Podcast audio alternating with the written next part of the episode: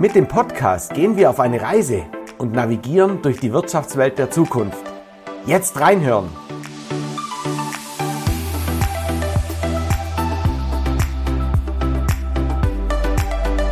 Hier wird geredet und das gleich doppelt.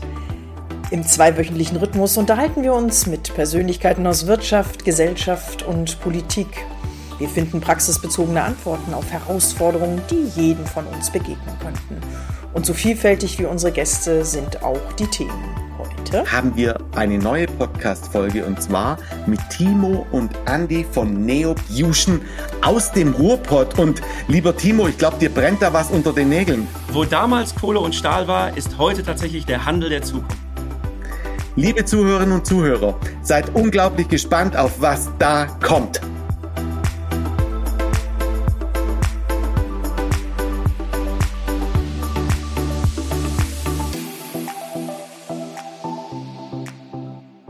Liebe Zuhörerinnen und Zuhörer, es geht wieder weiter. Wirtschaften der Zukunft heute mit einem ganz, ganz spannenden Thema und zwar ähm, ist es äh, Einkaufen der Zukunft, ist es E-Commerce der Zukunft. Wir sind unglaublich gespannt, dass wir heute den Timo und den Andi von, und jetzt möchte ich es richtig aussprechen, von der Neo Buschen GmbH bei uns haben.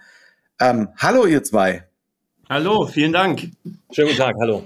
Und jetzt habt ihr schon den Charme des Schwäbelnden sozusagen äh, mit dem Englischen gepaart gesehen. Genau, ich freue mich total, dass wir wieder ein Dortmunder Unternehmen dabei haben, wobei es uns total egal ist, wo ihr sitzt, weil der Hauptsitz ist zwar Dortmund, aber ihr seid schon ein bisschen über den Tellerrand hinaus und zwar schon ein bisschen mehr.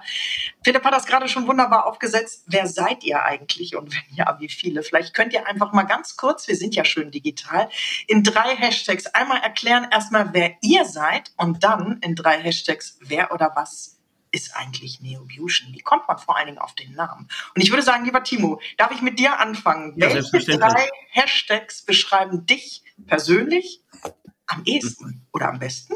Ja, mein Name ist Timo Link. Ich bin 35 Jahre alt, Frau, äh, bereits eine kleine Tochter und ich würde mich beschreiben als dynamisch. Äh, ich habe sehr viel Spaß bei der Arbeit und äh, ja, arbeite gerne mit vielen Kollegen und Freunden zusammen. Hervorragend, cool. Lieber Andreas, wer bist denn du? Ja, ich ähm, bin auch ein Dortmunder Junge, äh, zarte 39 Jahre alt, Vater von zwei Söhnen und ja, Fußballfan natürlich. Wenn man hier aus der schwarz-gelben Fußballhauptstadt kommt, gibt es da eigentlich ja keinen anderen, äh, keine andere Möglichkeit, dem, dem Fußball beizuwohnen. Und ja, also ich würde mich beschreiben als, ich sag mal, Hashtag loyal, Hashtag immer da, wenn man mich braucht und Hashtag harte Arbeit schlägt Talent. Wow, cool. Timo, drei Hashtags zu Neobution. Ja, drei Hashtags zu Neobution. Ich würde sagen, es ist eigentlich deutlich umfangreicher als drei Hashtags. Wir hatten es ja Anfang schon äh, beschrieben. Sage ich mal, wo ordnen, ordnen uns mal ein? Ich würde sagen, Hashtag Großhandel, Hashtag Technologie und Hashtag extrem flexibel. So, liebe Gäste, und jetzt wisst ihr ganz genau, was die beiden machen und noch viel mehr. Kannst du vielleicht, lieber Timo, mal ganz kurz von vorne anfangen, auf die Gefallen, dass du sagst, oh nee, nicht schon wieder, weil wie oft hast du die Geschichte schon erzählt? Denn ihr seid noch verdammt jung. Seit wann gibt es diese GmbH? So viel darf ich schon verraten um den Titel. Ja.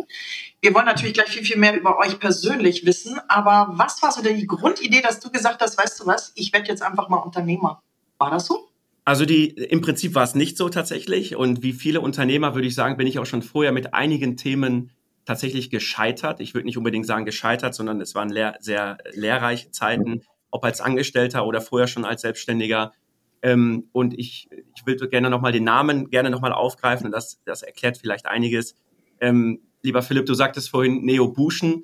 In Wirklichkeit heißt es Neobution tatsächlich, also nicht ganz falsch. Ähm, der Name leitet sich im Prinzip ab von Distribution. Das ist so ein Fachbegriff für äh, international für den Großhandel, in dem wir uns bewegen. Und mit Neo wollte ich eigentlich so ein bisschen ausdrücken, ähm, dass wir im Prinzip alles anders machen, alles neu machen und das Ganze äh, im Prinzip auf einer, auf einer Technologie fußen, die so ein bisschen anders arbeitet als der klassische Großhandel, so wie ich ihn vorher kannte.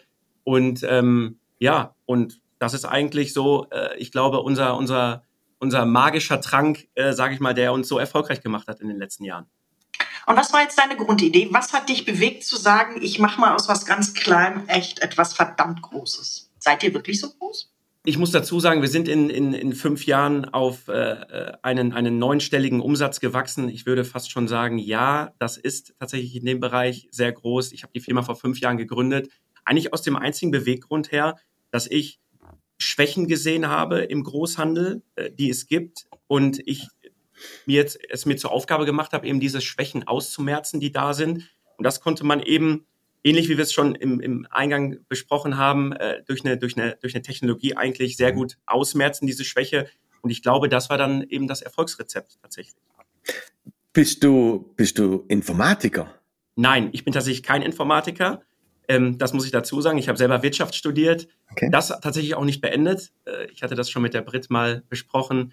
Ich habe tatsächlich nur Abitur und äh, bin kein Informatiker, aber konnte ganz gut erklären, was ich eigentlich haben möchte. Und ich glaube, als Geschäftsführer und Gründer muss man nicht alles immer selber beherrschen, sondern äh, es reicht, wenn man sich die, die nötigen Kräfte und die, die ähnlich wie bei der Skalierbarkeit es eben möglich ist, äh, die Leute dazu zu holen, die man eben benötigt, um sein Ziel zu erreichen.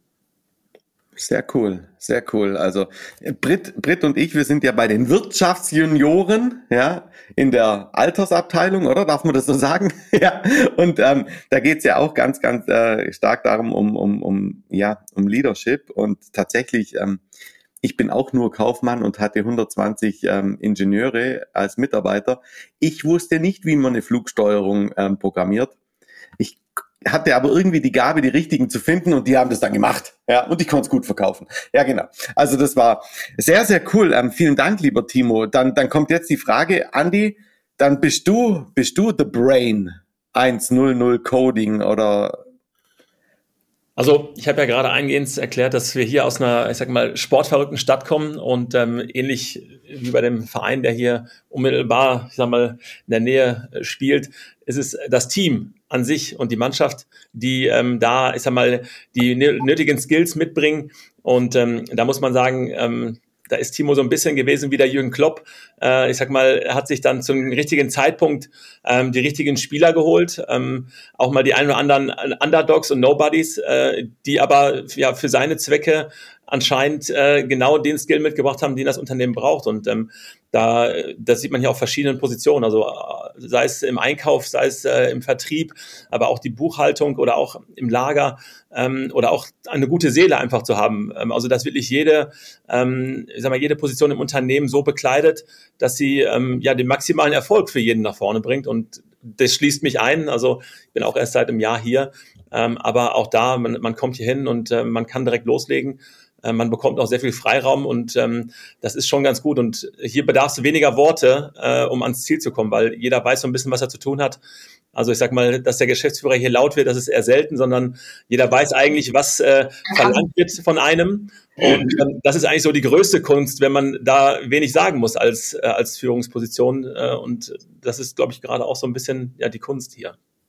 Du vergleichst das Unternehmertum gerade auch mit dem Sport. Du warst lange auch äh, selber beruflich im Sport unterwegs, bevor du zu Neobution gekommen bist.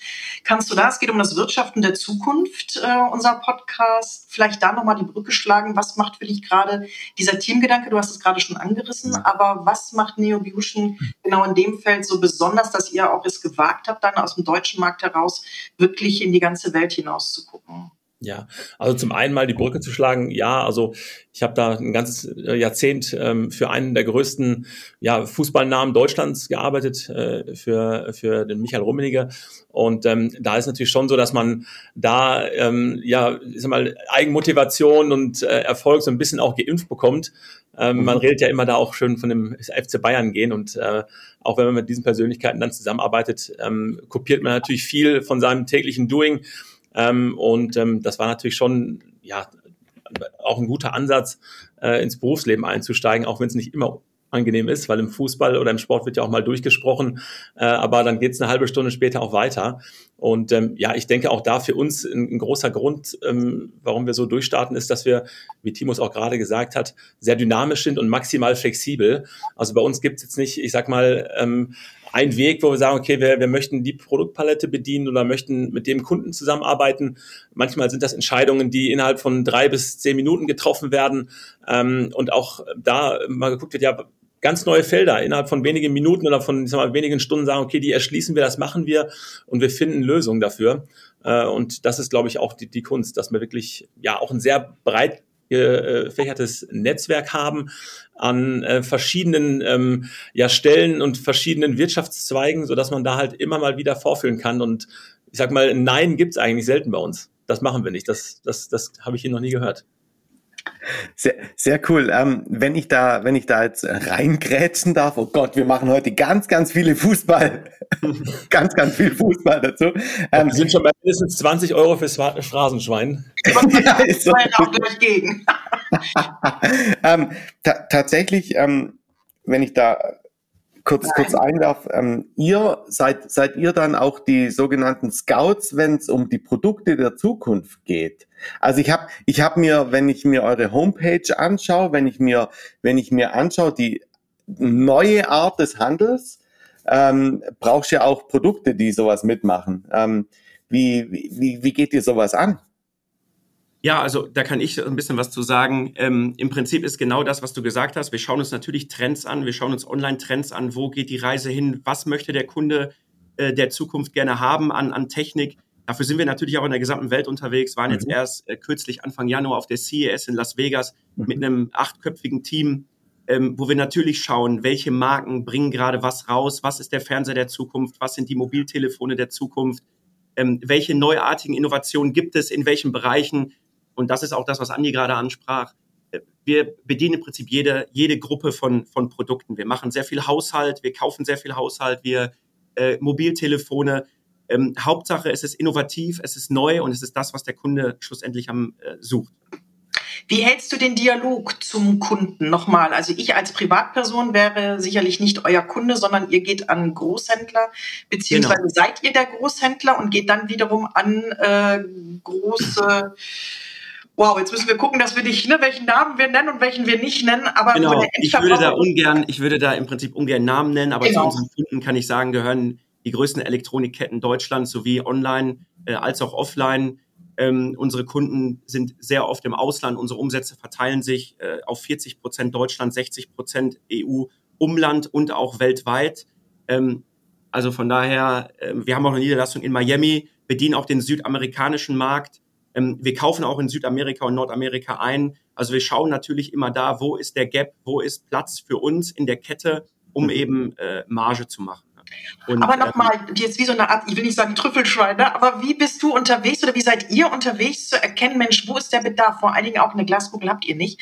Mit Nein. Blick in die Zukunft zu wissen, Mensch, wenn wir heute daran investieren, weil bis das Ganze dann hier im deutschen Markt auch etabliert ist oder überhaupt der, der schon wachgeküsst ist, um dafür offen zu sein, oder hat, äh, haben gerade die letzten zwei, drei Jahre diese Öffnung, ich sag mal, ihr habt ja sicherlich auch sehr viele digitale ähm, Produkte, sind wir da jetzt einfach neugieriger geworden? Wie, wie, wie macht ihr das? Könnt ihr da sozusagen unseren Hörerinnen und Hörern so ein bisschen den Blick hinter die Kulisse erlauben, ja, nicht euer Betriebsgeheimnis verraten? Also unser, unser Betriebsgeheimnis geben darf, wenn ich mal ein Beispiel geben darf, ne, klar sind wir schon in, in, in irgendeiner Art Scouts, aber ich glaube, dass wir, oder was, was ich glaube, es ist schon so, dass wir uns, ich sag mal, auch auf der Bühne einen gewissen Namen erarbeitet haben, so dass hin und wieder auch schon mal aus Fernosten Anruf kommt mhm. ähm, und dann gefragt wird, ja, ihr habt das ja schon mit dem und dem Produkt gemacht. Ähm, wir möchten das auch gerne, weil ich sag mal, der deutsche Markt an sich ist natürlich schon weltweit gesehen, ich sag mal, einer der Top drei Märkte ähm, weltweit und mit Sicherheit auch einer der, der schwersten Shark Tanks, äh, ja. die, die es gibt. Und ich sag mal, da mal ein Beispiel zu, zu geben, ähm, man, man wird auch mal, mal kontaktiert, weil man schon ein gewisses Standing einfach hat in der Branche ähm, und, und gefragt, ja, wir möchten gerne in den deutschen Markt, wir möchten gerne, dass unser Produkt mit euch hier so die Markteinführung ähm, findet. Und ähm, aber auch da ähm, ist es halt so, auch da ein Beispiel, es gibt auch dann Entscheidungen, die dann ja die etwas zäh sind. Ne? Dann ähm, denkt man, okay, das ist ein innovatives Produkt und nach drei, vier Monaten merkt man einfach, okay, das Produkt mhm. kommt halt nicht so in den Markt an oder es bedarf einfach eine, eine viel größere, äh, größeren Investition, äh, um, um da irgendwie sich, sich ja stattzufinden.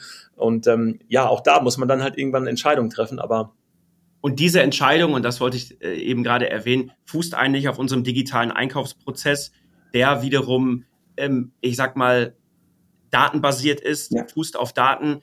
Ähm, und das war eben diese, diese Schwäche, die ich früher im Großhandel so ein bisschen erkannt habe, mhm. dass man, ich wollte diese, diese menschliche Komponente, dieses leidenschaftliche, vielleicht auch Beziehung zu anderen Menschen, da wird der Philipp mir wahrscheinlich als Verkaufstrainer gleich so ein bisschen widersprechen, ähm, es ist ja ganz oft so, dass Kaufentscheidungen oder Verkaufsentscheidungen auf Emotionen basieren. Man schaut sich ein Produkt vielleicht an, der Verkäufer äh, schmeichelt einem, er redet einem das sehr warm, ähm, er versucht es einem, wenn, wenn, wenn ich das mal ein bisschen spitzzüngig formulieren darf, anzudrehen. Und mhm. genau das war eigentlich der Punkt, wo ich damals gesagt habe, ähm, wo ich bei, bei Kaufentscheidungen dabei saß, äh, mit sehr langfristigen Geschäftspartnern, die man schon lange kannte, das kannst du doch mal mitnehmen. Und oftmals hat sich das im Nachhinein als großer Fehler herausgestellt.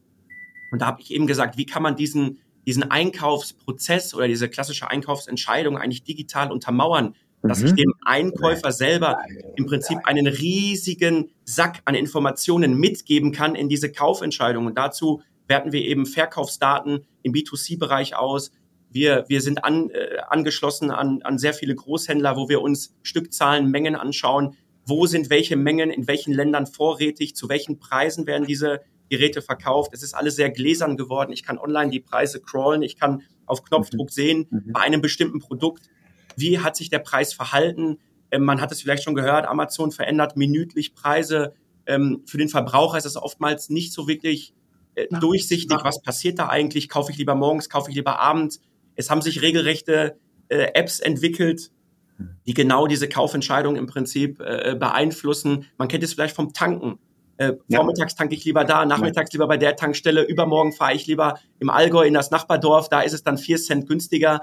Und so ähnlich treffen wir unsere Kaufentscheidungen eben auch und liegen tatsächlich mit einem hohen Prozentsatz oftmals richtig, dass wir dann eben genau das, den Preis und das Produkt treffen, sodass unsere äh, Kunden dann oftmals sagen, oh, genau das habe ich gesucht. Also das heißt, ihr könnt über eure, über eure, ähm, äh, über die Daten, die ihr habt, validiert ihr im Endeffekt die Entscheidung und dann kann Correct. der Kunde mit dem in Anführungszeichen ruhigeren Gewissen, was auch ein Gefühl ist, ähm, sagen, das machen wir. Ja, Richtig, natürlich, ja, cool. natürlich. Ja, Im Prinzip okay. kann man so sagen. Ja. Wobei es eher unser, und äh, wobei es die Technologie eher unseren Einkaufsprozess betrifft. Mhm. Ähm, mhm. das heißt, wir kaufen ja, wie Britt es ja schon gesagt hat, ähm, die, die Ware ist ja auch nicht von heute auf morgen da. Das heißt, wenn ich in, in Südamerika was kaufe, ähm, bis es in den Flieger oder aufs Schiff geht und schlussendlich in unseren Legern aufschlägt, äh, vergehen oftmals ein paar Wochen. Und da ist dann eben der Einkaufsprozess sehr, sehr wichtig, um dann eben, wenn die Ware dann wirklich verkaufsfähig ist und bei uns ist, dass man dann eben keine Bruchlandung oder Schiffbruch erleidet. Jetzt habt ihr ja den Podcast Wirtschaften der Zukunft. Als ich euch angesprochen habe, als wir euch angesprochen haben, was ist euch durch den Kopf gegangen? Äh, beziehungsweise wie geht ihr mit dem Thema Wirtschaften der Zukunft bei Neobution um? Ihr seid ja, auf Märkten, ihr seid, ihr seht die Trends in anderen Ländern, ihr guckt, was kann man adaptieren für den deutschen Markt, auf dem ihr aber ja nur noch zu 40 in Anführungsstrichen nur noch seid. Genau. Ähm, wie ich will nicht sagen, entscheidet ihr, aber gibt es so Stellschrauben oder Mechanismen? Ich würde auch gerne den Menschen kurz wieder mit ins Spiel bringen, weil du hast ja mhm. sehr, sehr viele Algorithmen und ähnliches gesagt und trotzdem Vertrauen ist ja auch etwas, nicht nur in eure Dienstleistungen, in euer Unternehmen. Wie trefft ihr Entscheidungen? Ja, also ich sag mal, wir haben ja unser Unternehmen gegründet, das ist jetzt etwas mehr als fünf Jahre her. Ähm, wie sicherlich alle wahrscheinlich wissen, ist man so ein bisschen auch in diese ganze Corona-Thematik hineingeschlittert. Das heißt, eigentlich haben wir äh, zu 50 Prozent unserer Unternehmenszeit Corona mitgemacht und ich hatte ja schon anfänglich, glaube ich, die Attribute dynamisch und flexibel erwähnt und ich glaube, dass das einer unserer größten, mit Abstand größten Stärken war ähm, zu Corona-Zeiten, dass man eben sehr, sehr schnell auf Trends, sehr, sehr schnell auf Innovationen reagiert, reagiert hat und äh, ähm, das war eben, glaube ich, unser riesiger oder ich möchte sagen gigantischer Vorteil im Prinzip zu anderen, ähm, die vielleicht etablierte Strukturen hatten, dass ich eigentlich täglich mit neuen Aufgaben konfrontiert war und ähm, mhm. ja, diese, es diese zu lösen galt. Und äh, die Not macht bekanntlich erfinderisch. Ich will nicht sagen, dass wir, dass wir irgendwie in Not geraten sind, aber äh, ja, Corona hat mich mit Sicherheit dazu beigetragen, dass wir, ich weiß gar nicht, ob ich das wirklich aussprechen darf, dass wir heutzutage so erfolgreich sind, wenn ich das mal so sagen darf. Es war ein anderer Katalysator. Also, ja, es war eine Art Katalysator. Natürlich war es eine Art Katalysator. Es hat uns geschärft, es hat uns ein bisschen geformt, ähm, in jeglicher Hinsicht tatsächlich. Und äh, ich weiß nicht, wie vielen Gründern es so geht, aber ich kenne ähm, viele Leute, die, die zu Corona tatsächlich gewachsen sind, ähm, die ihr Unternehmen nochmal neu aufstellen konnten, die diese Chance einfach genutzt haben. Und das ist äh, oftmals schön zu sehen. Ähm, und natürlich bedauere ich, äh, dass auch viele Unternehmen dann in dem Fall es nicht geschafft haben. Aber nochmal zum Thema Wirtschaften der Zukunft. Wenn du jetzt in die Zukunft guckst, wenn ihr, entschuldige bitte, Andi, ich wollte mich da jetzt nicht mit ausschließen, nur äh, Timo gerade im, ähm, im Fluss sozusagen nochmal nachfragen, was habt ihr gerade, würdet ihr uns das verraten, im Blick, wo sagt ihr, ich fange jetzt nicht mit der fünf bis zehn Jahre Strategie an, aber wenn ihr Wirtschaften der Zukunft hört, was geht dir da durch den Kopf, was geht euch da durch den Kopf? Ja, ich würde sagen, das ist im Grunde genommen eine ziemlich schwierige Frage. Also es ist, äh, wenn ich die letzten Jahre betrachte, hätte ich mir nie ausgemalt, was, was da auf uns zuschlittert oder was da auf uns zugekommen ist. Deswegen äh, möchte ich das im Prinzip nur ganz grob anreißen. Ähm, ich sehe natürlich auch, dass unser Unternehmen etwas größer wird und dass die Strukturen mittlerweile etwas mehr einfahren. Und insbesondere im Hinblick auf Wirtschaften der Zukunft würde ich erstmal jetzt gerade aus der, von der Vergangenheit her gesprochen nicht viel ändern. Ich würde einfach noch mehr Elan, noch mehr Dynamik reinlegen in die Zukunft und dann hoffen äh, im Prinzip, dass ich damit auf meinem Weg im Prinzip richtig liege. Aber ich kann dir jetzt natürlich äh, keine äh, genaue Richtung geben, keine genauen Anhaltspunkte geben, wie wird es in Zukunft bei uns aussehen. Das ist tatsächlich extrem, extrem schwierig zu. Ja, und ich sag, sag mal auch da, ich meine, äh, Timo und ich haben es letzte Woche auch gesehen, als wir auf der größten ähm, ja, E-Commerce-Messe in den Staaten waren.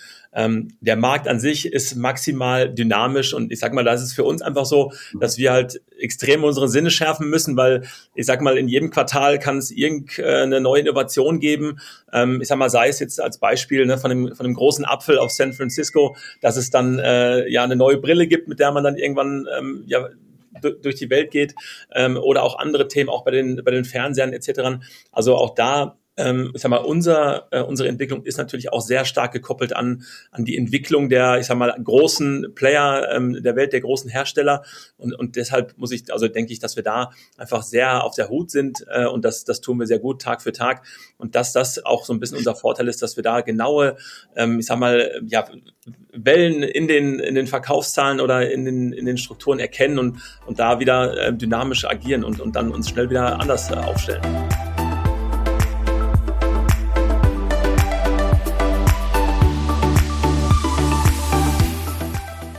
Jetzt wird's persönlich. Die Frage nach der kleinsten Stärke.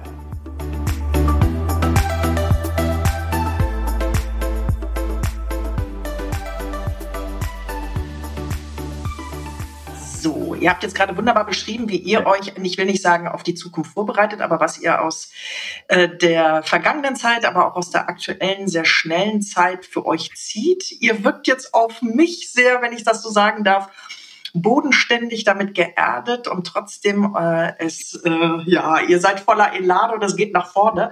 Ähm, wir hatten über Schwächen gesprochen. Ich spreche das Wort jetzt einfach mal aus, die ihr sozusagen für Neobution erkannt habt, um euer Unternehmen nach vorne zu ziehen. Aber wir wollen ja auch nochmal die Persönlichkeiten, die Unternehmerpersönlichkeiten dahinter haben. So seitens der Unternehmensentwicklung, lieber Andi, aber auch äh, du, Timo, als Geschäftsführer. Und lieber äh, Timo, mit dir würde ich gerne anfangen. Was ist deine größte, nein, deine kleinste Stärke? Also meine kleinste Stärke würde ich sagen, ähm, man kann es auch ruhig schwächer aussprechen. Ich mag diese Verweichlung, äh, Ver Verweichlichung der Sprache eigentlich nicht. Ich, bin, ich kann auch Schwächen zugeben. Und daher muss ich sagen, es ist Struktur. Wie im privaten als auch im beruflichen Bereich ähm, bin ich wenig strukturiert. Ich bin nicht wirklich organisiert. Ich brauche Leute um mich herum, mhm. die, ähm, ich sag mal, besser organisiert sind. Äh, und da, das ist definitiv der, der liebe Andi der ist definitiv deutlich besser organisiert als ich und natürlich meine, meine bezaubernde Frau. Ähm, deswegen sage ich beruflich wie auch privat, äh, ob Geburtstag, ob Meeting, ich bin oft derjenige, der äh, völlig Dabei. überrascht ist, dass, äh, dass es auf einmal ein Geburtstag wieder ansteht oder dass eben ein Meeting ansteht. Und da bin ich äh, immer froh, dass ich Leute um mich herum habe, die das für mich übernehmen. Lieber Andi, was ist deine Kannst du dir selber aussuchen. Jetzt kleinste Stärke oder einfach charmanteste Schwäche? Ja, ich sag mal, ich bin da ähnlich wie Timo gestrickt. Also man kann, man kann die äh, Sachen ruhig beim Namen nennen. Also ich glaube, dass ich nicht sonderlich ähm, kritikfähig bin. Äh, das rührt natürlich auch daher, dass man mit vielen ähm, ja, Mentoren lange Zeit zusammengearbeitet hat und ähm, das hat natürlich dann schon ein bisschen abgefärbt. Und äh, ich glaube, das ist schon eine meiner größten Schwächen. Wie arbeitet ihr zusammen gut und auf Augenhöhe? Entschuldigung, aber. Ja, ich würde sagen, ich würde sagen, wir haben ein sehr freundschaftliches Verhältnis. Dadurch, dass wir uns seit über 20 Jahren im Prinzip kennen, mhm. Äh, würde ich es im Prinzip im, im, im, in der täglichen Zusammenarbeit nicht wirklich Arbeit nennen. Es macht Spaß, es gibt auch manchmal Reibereien. Wir kennen uns ja aus dem Sport. Andi war immer ein sehr aggressiver Leader als Torwart. Als Torwart ist man ja auch immer ein bisschen durchgeknallt. Das muss man einfach mal so beim Namen nennen. Und mir hat es immer sehr viel Spaß gemacht. Und deswegen bin ich eigentlich froh, dass er an meiner Seite ist weil wir sowohl im Sport als auch jetzt auf der Arbeit eigentlich äh, doch ziemlich erfolgreich zusammenarbeiten. Also irgendwie scheint es doch zu passen. Spielt ihr noch Fußball? Nein, also ich spiele kein Fußball mehr. Du kannst ja privat spielen. Also. Ja, wir gehen mit, der, mit dem Team hier äh, auf der Arbeit manchmal äh, ein bisschen Indoor spielen, aber das ist dann wirklich äh, mehr so ein bisschen zocken, muss man sagen. Das ist dann kein richtiges Fußball mehr. Äh, also ich habe meine Fußballschuhe tatsächlich mit Ende 20 an den Nagel gehangen. Ähm, und dann war das auch für mich natürlich ob der zeitlichen Komponente Spaß, würde es mir weiterhin machen, äh, aber irgendwann ist dann auch mal Schluss. Ja, also ich kann die Schuhe noch nicht an den Nagel hängen. Äh, ich habe die letzten vier Jahre auch noch Landesliga hier in Dortmund gespielt und äh, ich glaube, ähm, ich werde so lange spielen, bis meine Füße mich tragen. Das ist das, was Timo auch gesagt hat. Also immer aggressiv jetzt nicht, aber ich sage mal, war schon, glaube ich, ein Motivator und jemand, der so ein bisschen in der Kabine auch die Mannschaft dann anheizt und nochmal so das letzte, den letzten Prozentpunkt äh, einfach rausholt.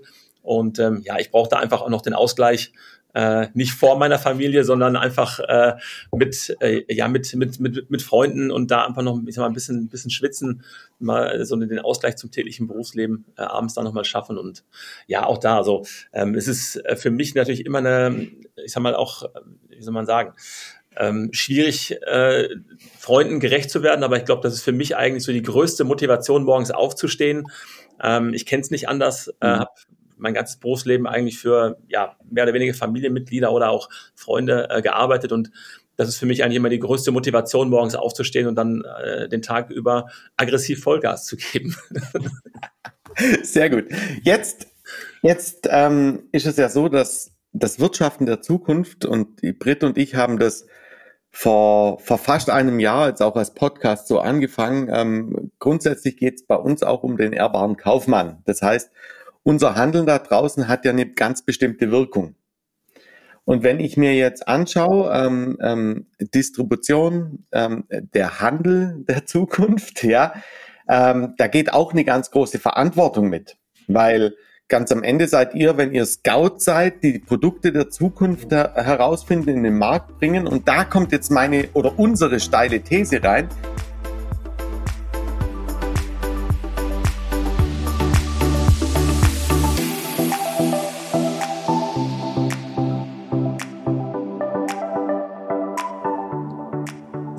Unsere steile These zum Thema.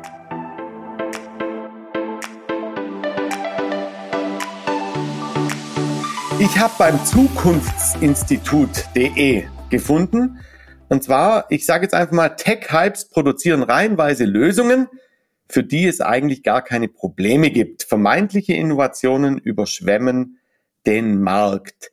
Wie geht ihr um mit dieser Verantwortung, dass das, was ihr erfolgreich der Algorithmus als erfolgreich zeigt, da draußen auch einen oder keinen negativen Effekt hat.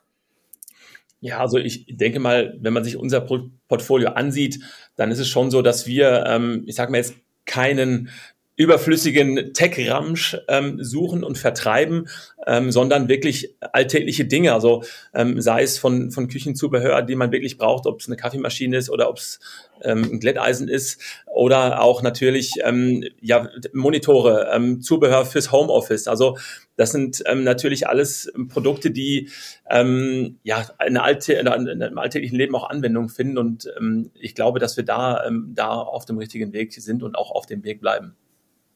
Natürlich, aber äh, lieber Philipp, machen wir das natürlich auch so, dass wir hin und wieder mal uns mehr aufs Eis hinauswagen und auch da mhm. haben wir natürlich, äh, um deine These so ein bisschen zu, ich sag mal, ich will sie nicht entkräften, mhm. ähm, ich kann aber auch nicht hundertprozentig zustimmen, ähm, haben wir natürlich auch mal Produkte dabei, die nicht diesen Anklang finden, wo wir es mhm. erhoffen. Also es wäre jetzt, glaube ich, äh, vermessen zu sagen, dass all unsere Produkte, die wir auf den Markt neu etablieren oder auch viele etablierte Produkte in, in den Markt werfen, dass die äh, immer Anklang finden. Ich kann da ein Beispiel nennen. Wir hatten eine AR-Brille von einem mhm. relativ unbekannten Hersteller, haben es probiert mit dieser AR-Brille, aber es ist, es entspricht genau der These, die du gesagt hast, der Anwendungsfall war eben für diese Brille nicht da. Und ähm, man konnte zwar ein bisschen Games damit spielen, aber äh, ein, ein Produkt zu kaufen für mehrere hundert Euro, äh, wo man rein, rein game-basiert, ähm, hat dann doch nicht den Anklang gefunden, mhm. wie wir es im Prinzip gehofft haben. Wir haben gehofft, dass es eben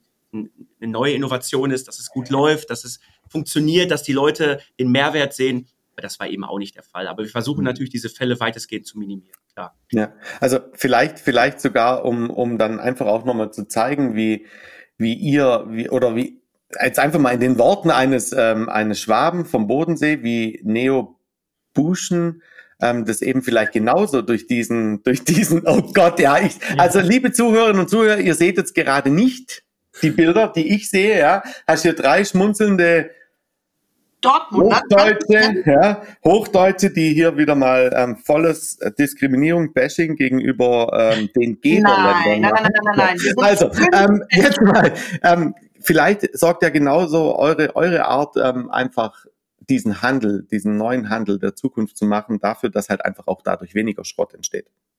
Und um auch nochmal eine Lanze, sage ich jetzt mal liebevoll, äh, in Richtung Neobution zu äh, schlagen, brechen.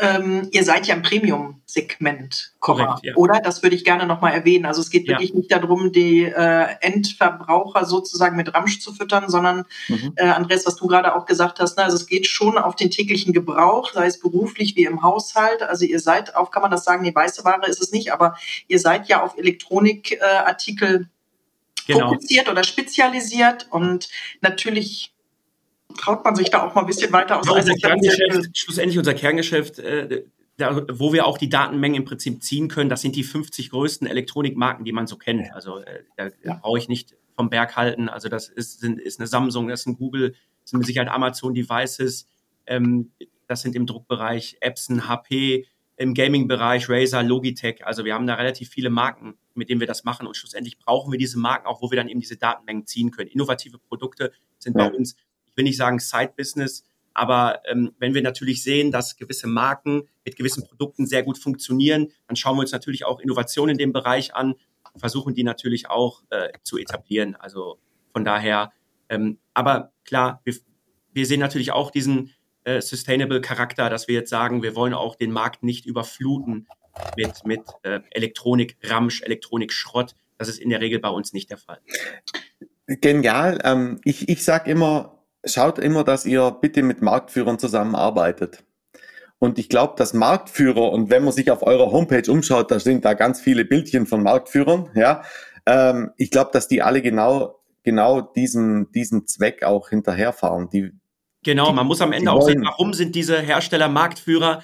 Das liegt einfach daran, da sie in der Regel die beste Qualität, die höchste Qualität, die besten Innovationen haben, das schönste Design, äh, schlussendlich, was so ein bisschen untergeordnet ist, aber äh, für viele ja doch sehr, sehr wichtig ist.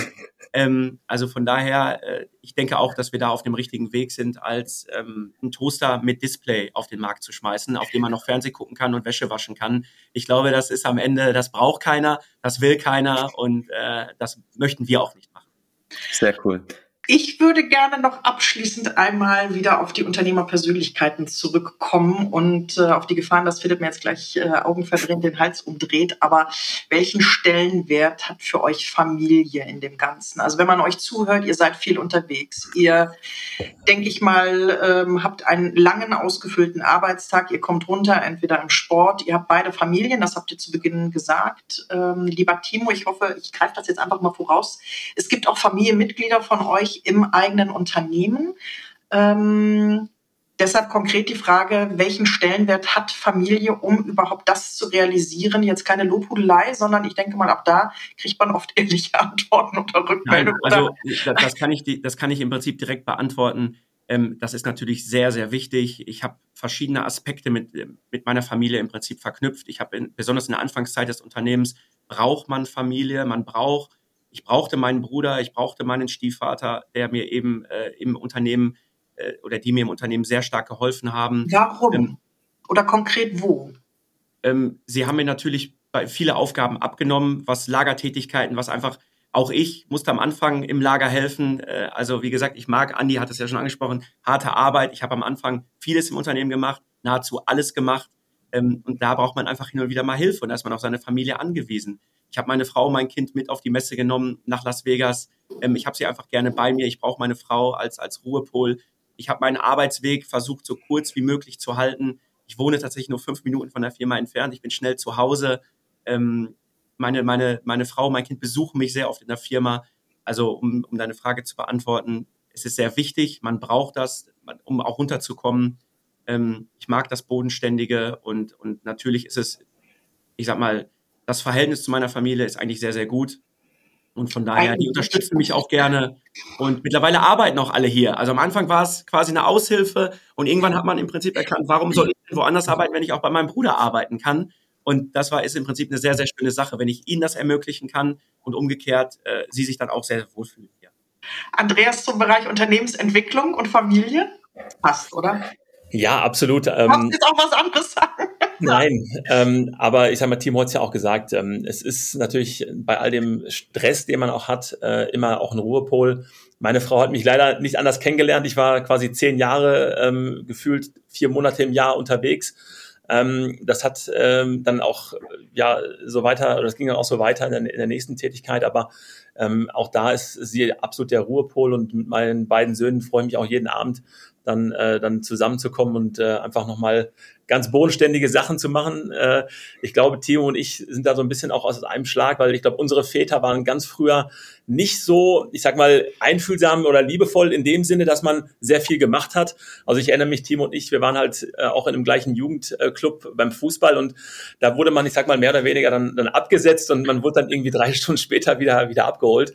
Und äh, irgendwie ist das, glaube ich, im Moment auch so ein ganz äh, guter Gegenpol, ähm, eine Familie jetzt auch gerade ähm, zu Hause zu haben und zu wissen, es geht nach Hause und da freut man sich. Und äh, das Schöne ist auch da, äh, das habe ich auch anders kennengelernt. Ähm, Timo ist da oder generell hier bei uns ist es sehr entspannt, dass man auch mal, mal die Kinder mitnehmen darf, wenn, wenn einer irgendwie ja, krank ist oder nicht in die Kita kann oder nicht in die Schule kann. Ähm, die haben natürlich dann hier ein riesen äh, Repertoire an, an interessanten Sachen. Und ähm, das ist, glaube ich, in der heutigen Zeit äh, noch viel wichtiger als irgendwelche monetären Themen ähm, so dass man wirklich auch gerne zur Arbeit geht und weiß, in, in Problemsituationen ähm, gibt es ja auch ein Netz, in das man fällt. Äh, und man, man kann da auch, ähm, ja, da auch sehr familiär äh, miteinander arbeiten. Sehr, sehr cool. Liebe Brit, du. ich würde den Auskehrschwung einleiten. Und zwar, und das ist uns einfach auch immer wichtig, ähm, ihr zwei vielen herzlichen Dank erstmal, dass ihr da seid und gleichzeitig ähm, von euch einfach nochmal einen Impuls. Entweder jeder oder ihr gemeinsam oder einer von euch. Was gebt ihr da draußen unseren Zuhörerinnen und Zuhörern ähm, der Welt mit? Ähm, was, was liegt euch am Herzen, wenn ihr, wenn ihr ans Wirtschaften der Zukunft denkt? Habt ihr einen Wunsch? Andi, gerne. Von dir? Hast du einen Wunsch? Family first. Okay, das ist ein abgefahrenes Closing. Vielen, vielen herzlichen Dank dafür. Hat vielen Timo Dank, dass auch ihr. Eine Chance? Bitte? Timo darf aber auch eine Chance haben, oder? Ja, also ich habe jetzt, mir fällt also diese Spontanität manchmal, das fällt mir tatsächlich ein bisschen schwer, um mal wieder auf Schwächen zu kommen. Ähm, deswegen finde ich diesen, diesen Leitsatz äh, Family, ich würde das noch ergänzen mit Family and Friends First, weil wir hier alle äh, auch, äh, ich habe auch sehr viele Freunde von mir und von Andy, die hier arbeiten. Ähm, und äh, ja, es ist irgendwie eine große Suppe hier und das finde ich eigentlich äh, ziemlich geil, muss ich sagen. Und jetzt sind wir raus und sagen vielen, vielen herzlichen Dank. Liebe Zuhörerinnen und Zuhörer da draußen, wenn euch das gefallen hat, was ihr gehört habt, dann erzählt jedem davon. Erzählt einfach jedem davon. Wir sind raus. Wir sagen herzlichen Dank und wünschen euch eine grandiose Woche. Bis dann. Ciao. Ciao. Ciao. Wiederschauen.